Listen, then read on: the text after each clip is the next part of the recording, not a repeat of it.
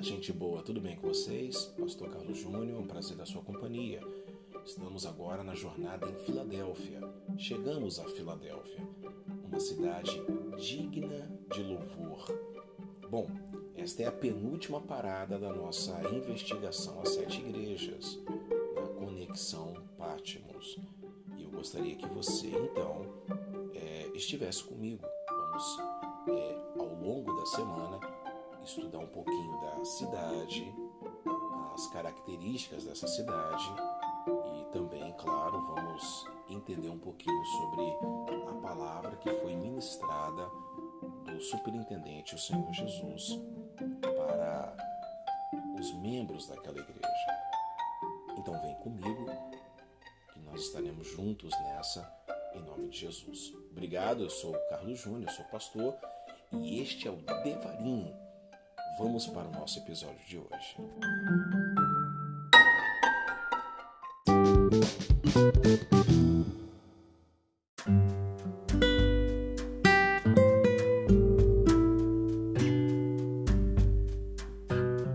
Oi, gente boa, tudo bem com vocês? Estamos de volta, hein? Estamos em Filadélfia, a cidade digna de louvor. E agora eu quero ler para vocês o relatório do superintendente da Polícia Federal do Céu, Senhor Jesus, enviou o seu delegado João para que pudesse ler nesta igreja.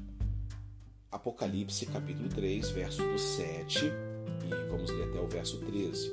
Ao anjo da igreja em Filadélfia, escreve: Estas coisas diz o santo verdadeiro, aquele que tem a chave de Davi, que abre ninguém fecha, e que fecha ninguém abre. Conheço as suas obras Eis que tenho posto diante de ti uma porta aberta, a qual ninguém pode fechar, que tem pouca força. Entretanto, guardaste a minha palavra e, que, e não negaste o meu nome.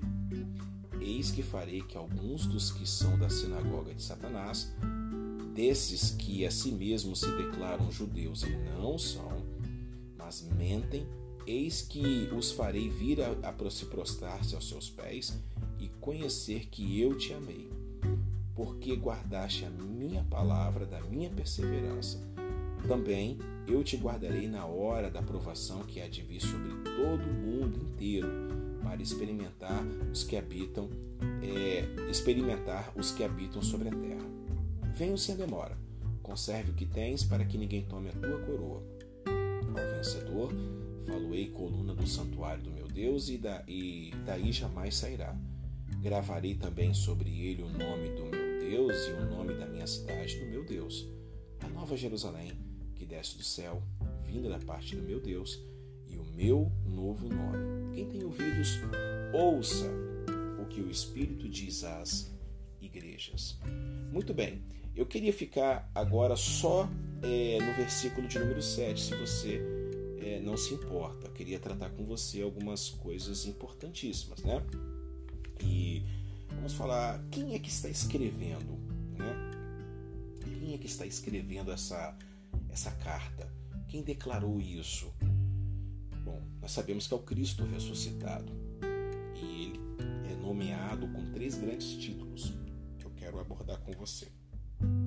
Primeiro ele fala o Santo. Bom, o significado tremendo deste título é que Santo é o nome, título e descrição de Deus. Santo, Santo, Santo, Senhor dos Exércitos.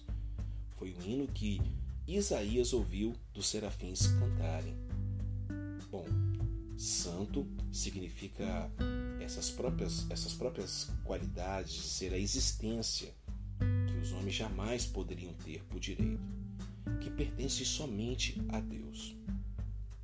Segundo, o verdadeiro. Em grego, duas palavras para dizer verdadeiro.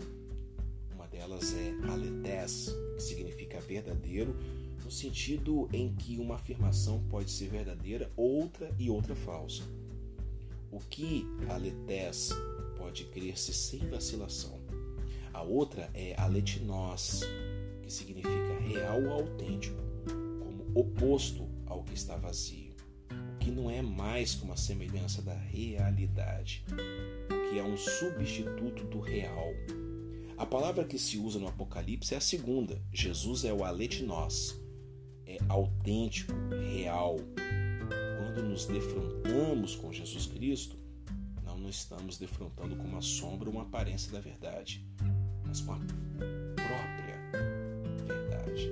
A própria verdade do Alete Nós. Bom, ele continua dizendo que é a chave de Davi. Aquele que abre, ninguém pode fechar. Aquele que fecha, ninguém pode abrir. Primeiro, nós temos que ver que a chave é um símbolo de autoridade. A figura de Jesus Cristo que nos pinta esta imagem é daquele que possui a autoridade final e que nada nem ninguém pode questionar. Mas atrás dessa imagem também há uma ideia que encontramos no Antigo Testamento, em Isaías 22, 22, que diz assim: Porei sobre o seu ombro a chave da casa de Davi, ele abrirá e ninguém fechará, fechará e ninguém abrirá. Esta é a imagem que João tem em mente. Jesus, somente ele, tem plena autoridade para permitir o ingresso à Nova Jerusalém, a nova cidade de Davi. Somente ele pode nos permitir entrar na presença de Deus. Tal como o servente fiel da antiguidade tinha chaves para abrir as portas aos que queriam ver o rei, tal como se afirma no TD1, abrir o reino de Deus, dos céus, a todos os crentes, ele é o novo e vivo caminho rumo à presença de Deus.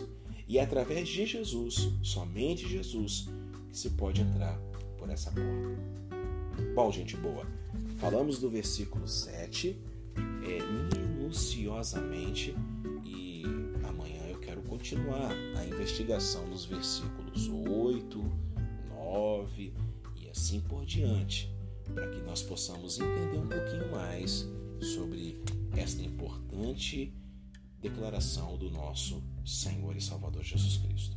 Eu agradeço você por estar conosco.